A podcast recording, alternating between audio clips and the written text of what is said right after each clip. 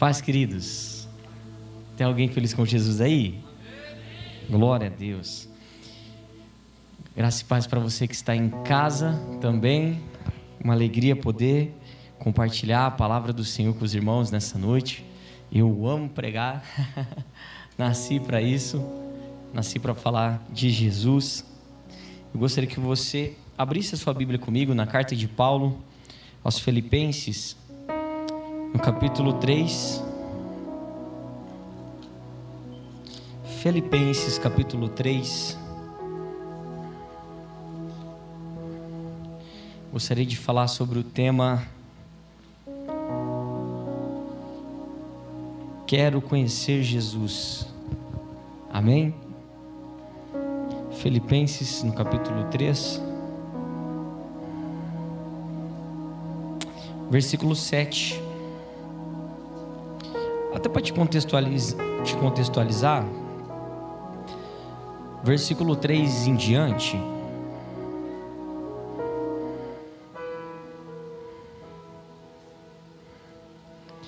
Enquanto você procura Filipenses capítulo 3, gostaria de te lembrar do seminário ABA que está para chegar. Acho que sem ser sábado agora no outro já, né? Vai ser Dois dias poderosos, sexta e sábado. Eu e o pastor Anderson, mais o pastor Anderson do que eu, está preparando algo bem especial. E tem uma equipe aí também que está orando, intercedendo por este seminário. Tenho certeza que vai ser muito forte. Fala para alguém assim: Eu te vejo lá. Amém ou não? Olha aí. Glória a Deus. Filipenses capítulo 3, quem achou, diga amém. Versículo 3 em diante diz assim: Porque a circuncisão somos nós, que servimos a Deus em espírito e nos gloriamos em Jesus Cristo e não confiamos na carne. Ainda que também podia confiar na carne, se algum outro cuida que pode confiar na carne, ainda mais eu. Circuncidado oitavo dia, da linhagem de Israel, da tribo de Benjamim, hebreu de hebreus. Segundo a lei, eu fui fariseu. Segundo o zelo, perseguidor da igreja. Segundo a justiça que há na lei, irrepreensível. Mas o que para mim era ganho, reputei-o perda por Cristo e na verdade tenho também por perda todas as coisas, pela excelência do conhecimento de Cristo Jesus, meu Senhor, pelo qual sofri a perda de todas essas coisas e as considero como escória, para que eu possa ganhar a Cristo e seja achado nele. Não tenho a minha justiça que vem da lei, mas a que vem pela fé em Cristo, a saber, a justiça que vem de Deus pela fé, para conhecê-lo. Aleluia. Para conhecê-lo. Para conhecê-lo. E o poder da sua ressurreição e a comunicação de suas aflições, sendo feito conforme a sua morte para ver se de alguma maneira eu possa chegar à ressurreição dentre os mortos. Não que já tenha alcançado ou que já seja perfeito, mas prossigo para alcançar aquilo para o que fui também preso por Cristo. Irmãos, quanto a mim, não julgo que haja alcançado, mas uma coisa faço, e é que, esquecendo-me das coisas que para trás ficam e avançando para que estão diante de mim, prossigo para o alvo, pelo prêmio da soberana vocação de Deus em Cristo Jesus. Amém?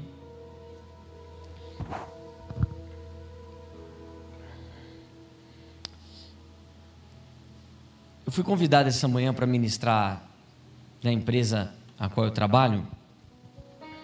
Nós temos um culto lá toda quarta-feira de manhã. E me senti muito honrado e o tema era os atributos de Deus. E, e eu penso no tamanho do desafio que é ser um pastor, um evangelista, um pregador. Imagina ter que explicar o inexplicável, Ricardo. Imagina, Juninho, ter que explicar ou tentar sintetizar algo que é impossível de mensurar. O que falar de Deus? Quem é Deus? Sabe, pastor, na teologia a gente aprende que Deus não existe. A primeira coisa que você chega numa sala de aula, o teólogo, o professor que está ali, ele fala assim: primeira coisa que você precisa tirar da tua cabeça é que Deus existe. Aí você fala assim: pronto, começou. Porque tudo, diga comigo, tudo que existe. Não, confirmo, diga tudo que existe. Começou em um lugar e vai terminar em um lugar. Deus, ele criou a existência. Deus não pode existir. Porque o verbo correto é ser. Isaías 43, ainda antes que houvesse dia, eu sou. E não há ninguém que possa escapar das minhas mãos. Operando eu, diz o Senhor, quem me impedirá? Aleluia. Deus ele não pode existir porque por conceito de existência, Gladys, tudo que, que existe um dia vai ter um fim. Ele é o começo de todas as coisas, ele é o fim de todas as coisas. Tudo começa nele e tudo termina nele. Quem está aí, Gi? Diga amém. Como explicar, pastor Anderson, o inexplicável? Como explicar como tentar dar para mim e para você um vislumbre da glória de Deus. É por isso que Deus ficou muito triste, muito bravo com o povo no Egito. Quando saíram do Egito, estavam no pé do Monte Sinai, Moisés subiu 40 dias sem ver Moisés.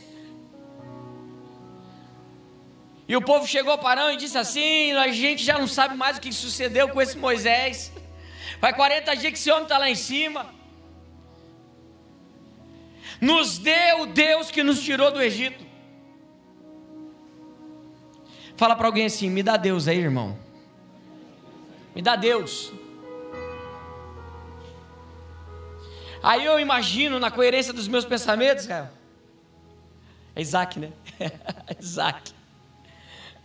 Isaac, eu imagino na coerência dos meus pensamentos, uma mente de pregador, uma mente meio doida. que Arão falou assim: Eu vou ganhar um pouco de tempo. E ele diz assim: Junta tudo o ouro que tem aí que vocês têm. Porque, imagina, o Gledson dá um brinco de ouro para Daisy. Você vê que ninguém dá glória a Deus, né? Se fosse para eles. Mas você dá um brinco de ouro para tua esposa. Aí depois você chega para ela e fala assim: dá o um brinco aqui, que eu preciso do ouro. Eu quero ver você arrancar isso aí da mulher, irmão. Eu quero ver você arrancar isso aí da tua mulher. E aí ele pensou: eu, eu vou ganhar um pouquinho de tempo. Mas a Bíblia diz que eles conseguiram arrancar o ouro da mulher, das mulheres, né? Vamos dizer assim. Trouxeram ao pé de Arão e Arão falou: Bom, o símbolo da força no Egito é o touro, o símbolo do poder é o bezerro. Eu vou fazer um bezerro, porque quem sabe fazer um bezerro, esse povo entenda que o nosso Deus é o Deus mais forte. E aí ele joga ali no fogo o ouro e faz um bezerro e começa uma festa para celebrar o bezerro. E aí Deus vira para Moisés lá em cima do monte e diz assim: O teu povo já se desviou.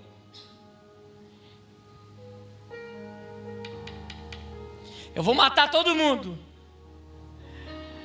Aí Moisés disse: Então faz o seguinte: se matar o povo, tira meu nome do teu livro. Aí Deus fala assim: ah, deixa quieto essa história de matar o povo. Será que esse homem tinha intimidade com Deus ou não? Será que Moisés conhecia Deus ou não? Aleluia. Dá um glória a Deus aí, irmão. Moisés chega com o decálogo, as dez palavras, conhecido como os dez mandamentos, escrita pelo dedo de Deus em duas tábuas de pedras. Se ele apresenta as tábuas, Eduardo, do se ele apresenta o decálogo, o povo morreria, porque está escrito: não se prostrarás Somente ao Senhor teu Deus adorarás e somente a Ele prestarás culto. Se Ele mostra as tábuas da aliança, o povo tinha que morrer. Até então não havia conhecimento da lei, então o que, que Moisés faz? Moisés taca a lei no chão, quebra as tábuas, para que o povo não morresse, para que a misericórdia de Deus viesse sobre o povo. Às vezes, tem coisas que Deus permite você não ficar sabendo, que é para guardar o teu coração. Às vezes tem coisas que você não entende porque você passa, mas há um Deus todo-poderoso no céu e na terra que Ele guarda a sua vida.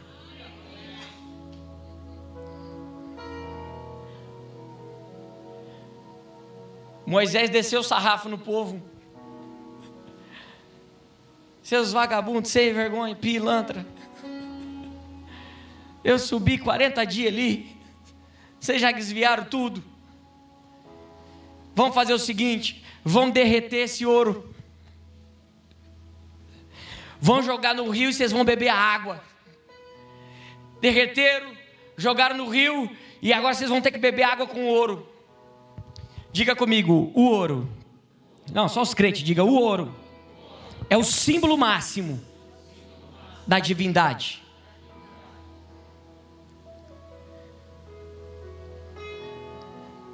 Quando eles beberam a água com ouro, Deus estava dando um recado para eles.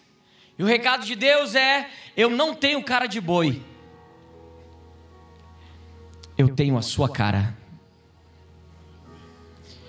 Eu não vou habitar em um animal. Eu vou habitar dentro de você. Era isso que Deus estava dizendo. Eu sinto a presença de Deus aqui. Glória a Deus.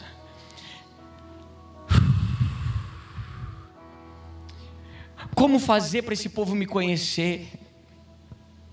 Aleluia. Como fazer para esse povo me amar? Deus deu a lei, e a lei veio escancarar o pecado. A lei veio mostrar para o Daniel que o Daniel não vale nada. Veio mostrar para o Daniel que na força, na violência, o Daniel não consegue nada, mas haveria um tempo que não seria por força, não seria por violência, mas o Espírito Santo de Deus estaria sobre cada um de nós. Aleluias. Os judeus conhecem Deus por 72 nomes. Setenta e duas formas que Deus se revelou.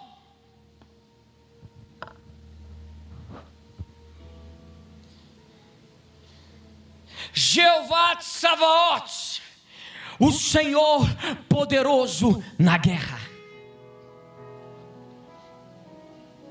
Quando Israel ia para uma guerra, invocava o nome de Jeová de porque o Deus que nunca perdeu uma batalha, ele vai diante de você e vence as suas guerras.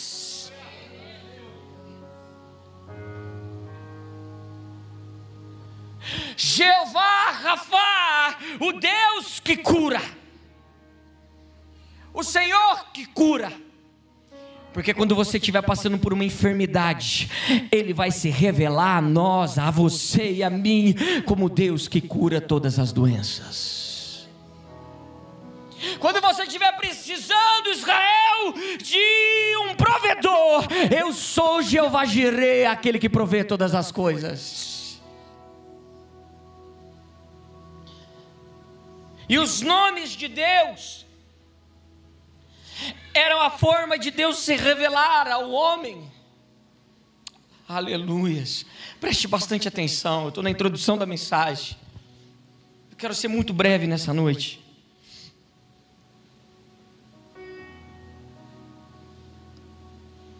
Como vou me revelar a este povo? Existem quatro letras que são sagradas, juntas, elas formam o nome de Deus, é um nome impronunciável, um nome que os judeus não ousam falar. Em todas, então, todas as vezes que eles iam se referir ao Senhor, que para nós é traduzido como Adonai, na Bíblia, eles usavam um codinome, esse codinome era dado como Hashem, que significa o nome. Então, quando eu chegasse diante de Deus, eu só poderia, Bruno, ir uma vez ao ano com um sacrifício por mim e por minha família. Levava ao sacerdote, e o sacerdote inspecionava e falava: tá bom, está aceitável. O animal era sacrificado. Então eu reverenciava Hashem, agradecia em Yom Kippur, o dia do perdão, o perdão pelos meus pecados e os pecados da minha família, em uma cerimônia em que o homem colocava as mãos sobre a cabeça do animal e transmitia os seus pecados para aquele animal, o inocente morria pelo pecador. E assim o pecado era coberto, não era perdoado, era coberto, e eu tinha mais um ano para viver minha vida, e depois de um ano voltaria e faria mais este sacrifício. Diz para alguém assim: sem derramamento de sangue, não há remissão de pecado.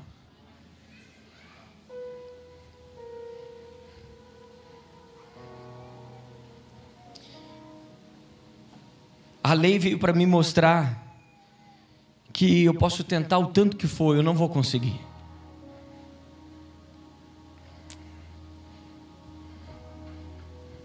Eu posso tentar o tanto que for. Nas minhas forças eu não vou conseguir.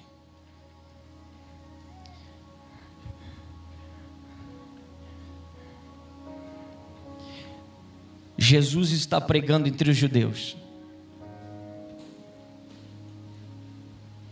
Monte das Oliveiras. Aleluia.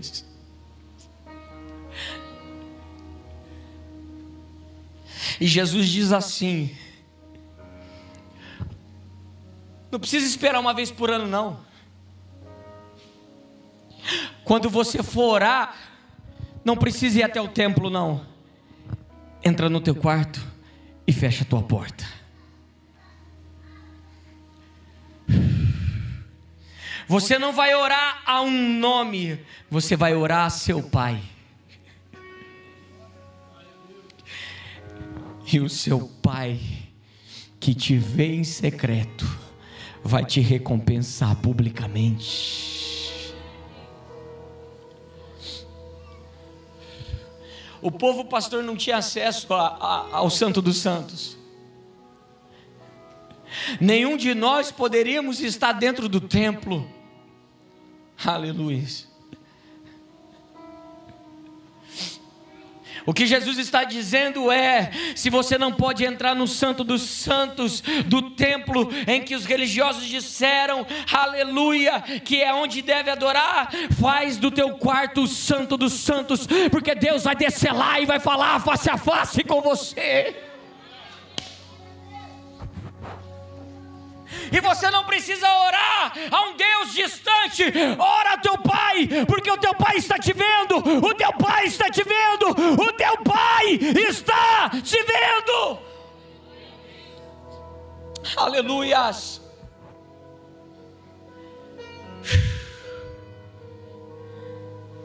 Como eu vou me revelar a este povo? Jesus veio, abre comigo João capítulo 1. Eu sinto a presença de Deus aqui. Glória, glória, glória, glória, glória, glória. Tem alguém que pode dizer glória a Deus aí?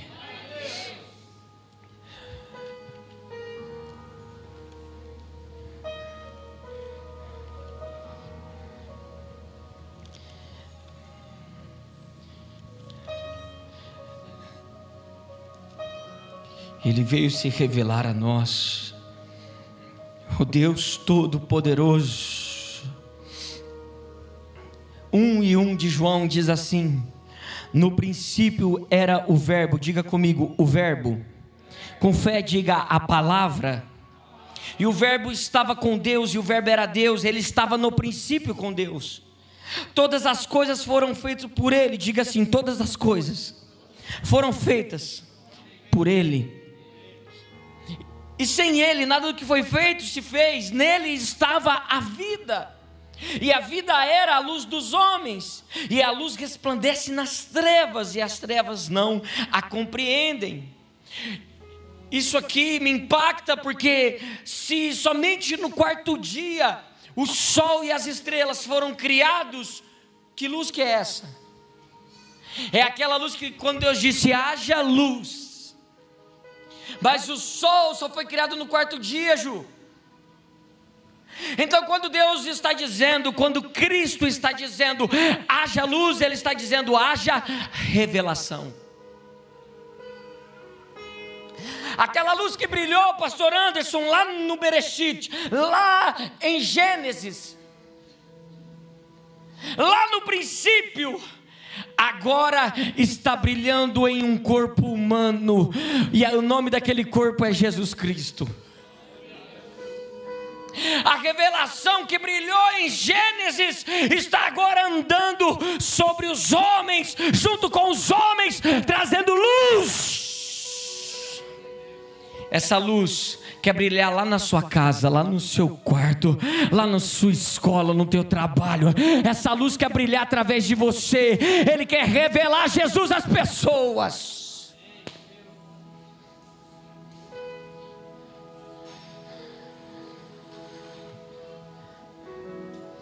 Se alguém pode confiar na carne, quanto mais a mim. Circuncidado ao oitavo dia, como manda a lei hebreu de hebreus, do povo escolhido, eu sou da nação escolhida. Segundo a lei, fui fariseu, eu fui doutor da lei. Segundo o zelo, irrepreensível perseguidor da igreja. Se tem alguém aí, vocês conhecem a minha história, eu era o cara. É isso que Paulo está dizendo.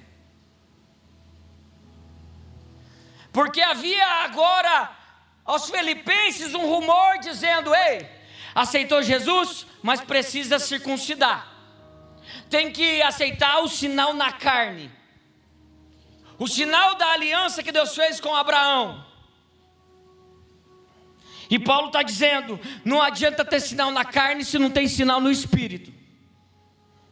Não adianta ter sinal na carne, não adianta ter estereótipo de crente, roupa de crente, linguajar de crente, se compra e não paga, se não tem uma vida de oração, se não paga o preço. Você não tem que parecer nada, você tem que ter uma vida com Deus. É isso que Paulo está dizendo.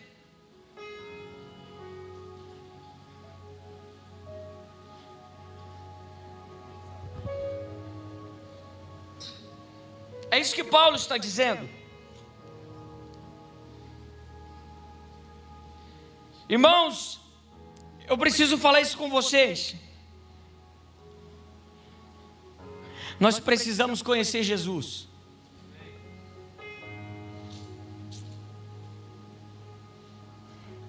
Jesus morreu na cruz, é verdade. E graças a Deus por isso, porque os meus pecados e os seus pecados estão cravados lá na cruz e Deus não se lembra de nenhum deles, nem daqueles que você um dia vai cometer.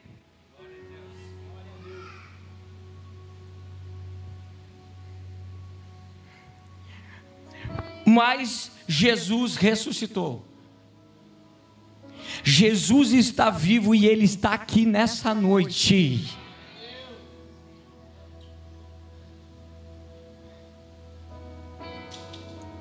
Mas para mim o que era ganho, reputei perda por Cristo. A gente quer vir para Jesus, mas não quer perder nada.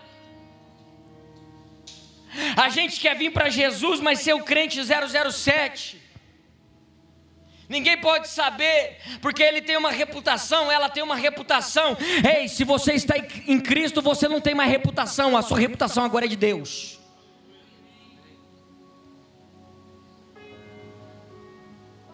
Nós precisamos entender que nós estamos crucificados com Cristo, e a vida que a gente vive agora não vive mais nós, mas Cristo vive em nós.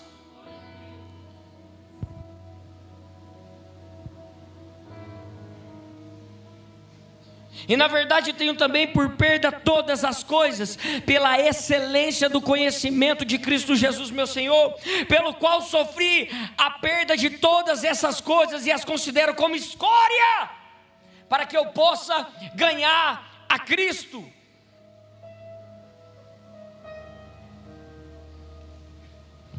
Paulo perdeu a reputação, Paulo perdeu o trabalho, Paulo perdeu é, é, o status mandava prender, mandava soltar.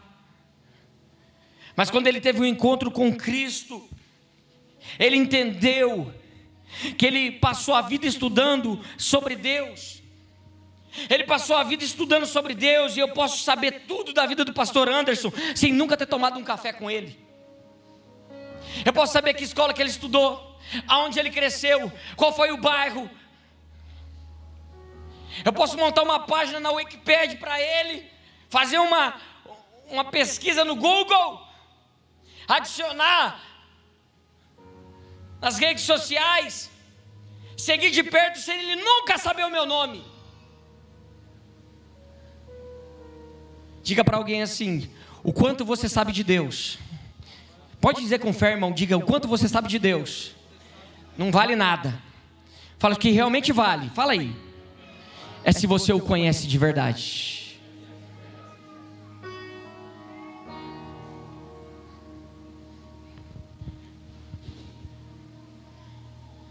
Hoje eu quero te revelar um pouquinho. E a minha oração é que o Espírito Santo te traga essa clareza para a gente encerrar. Quem é Jesus segundo a Bíblia? Eu quero que você entenda quem é Jesus segundo a Bíblia. Mas eu não gostaria que você saísse somente com as informações que eu estou te dando. Porque se você sair com as informações que eu estou te dando, a sua vida não muda. Mas se você sair daqui de mão dada com Jesus, a sua vida nunca mais será a mesma.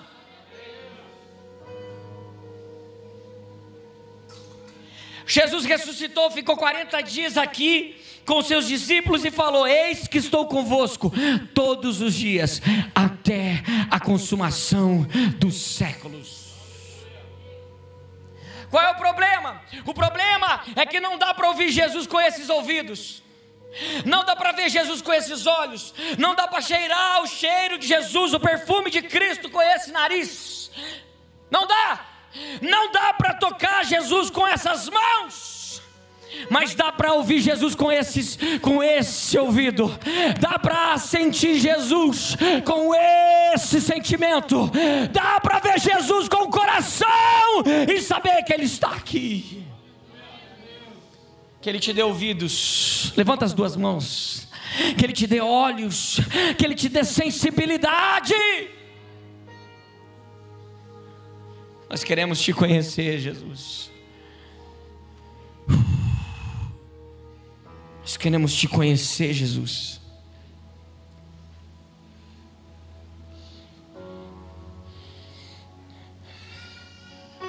Para que eu possa ganhar a Cristo e seja achado nele. Não tenho a minha justiça que vem da lei, mas que vem pela fé em Cristo a saber, a justiça que vem de Deus pela fé. Aleluia. para conhecê-lo e o poder da sua ressurreição e a comunicação das suas aflições, sendo feito conforme a sua morte.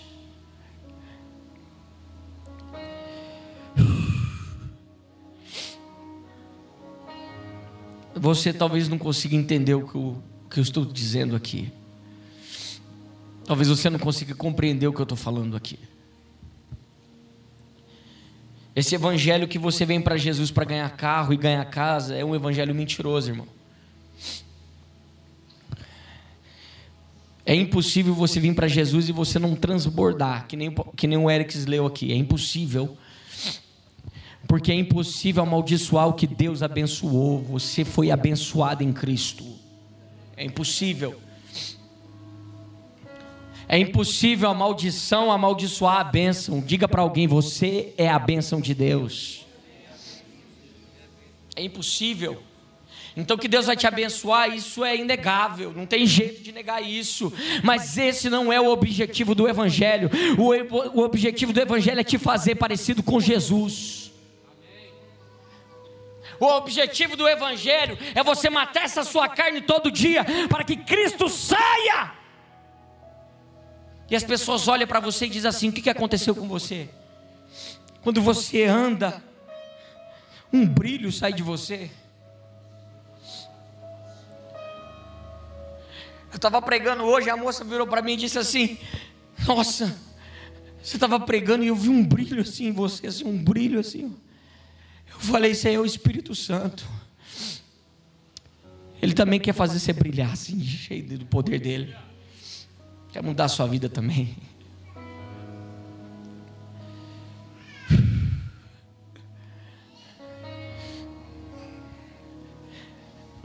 Lâmpada para os meus pés é a sua palavra e luz para o meu caminho.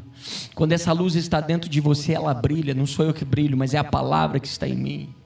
É a palavra que está em você. E Jesus diz em Mateus capítulo 5: Brilhe a vossa luz para que os homens vejam e glorifiquem o vosso Pai que está no céu. Irmão, se, se o mundo não vê Jesus em você, ele vai ver em quem? Se o mundo não vê Jesus em mim, em quem o mundo vai ver?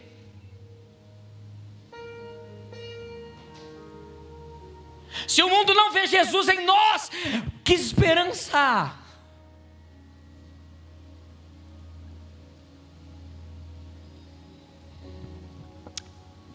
Levanta sua mão e diga: Eu quero te conhecer, Jesus. Eu quero te conhecer, Jesus. Versículo 10 diz: Para conhecê-lo e o poder da sua ressurreição e a comunicação das suas aflições. Irmão do céu, nós estamos insensíveis. A gente não consegue ver mais ninguém e o nosso coração se quebrantar alguém necessitado e a gente estender a mão. Com muito carinho, se você tem intimidade com essa pessoa perto de você, pega na mão dele, na mão dela aí, aperta até ele dar um glória para Jesus. Aperta aí, irmão. Chacoalha ele para lá e para cá, se você puder. Fala para ele assim, ó, se você não for resposta de Deus, quem será? Paulo diz: e participar das suas aflições. Sabe o que Paulo está dizendo? Se a dor do teu irmão não dói em você, se a doença do teu irmão não dói em você, a sua doença é pior do que a dele.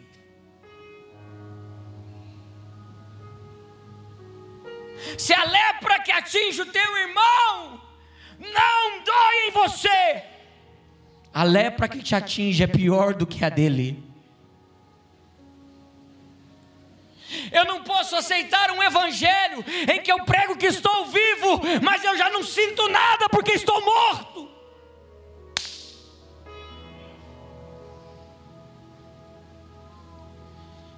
Eu quero conhecê-lo. Eu quero amar quem ele ama. Eu quero participar das suas aflições. Oh Espírito Santo, nos ajuda. Nos gera esse coração, Jesus. Nos gera esse coração. Não há um avivamento sem um quebrantamento de espírito. Não há avivamento sem um quebrantamento.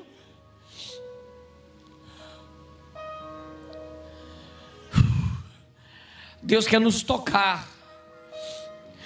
O poder de Deus, ele vai nos encher até a gente não aguentar ficar em pé. Mas esse poder tem que produzir uma mudança de vida em mim e em você. Quem está aí? Fica de pé para você pensar que está acabando.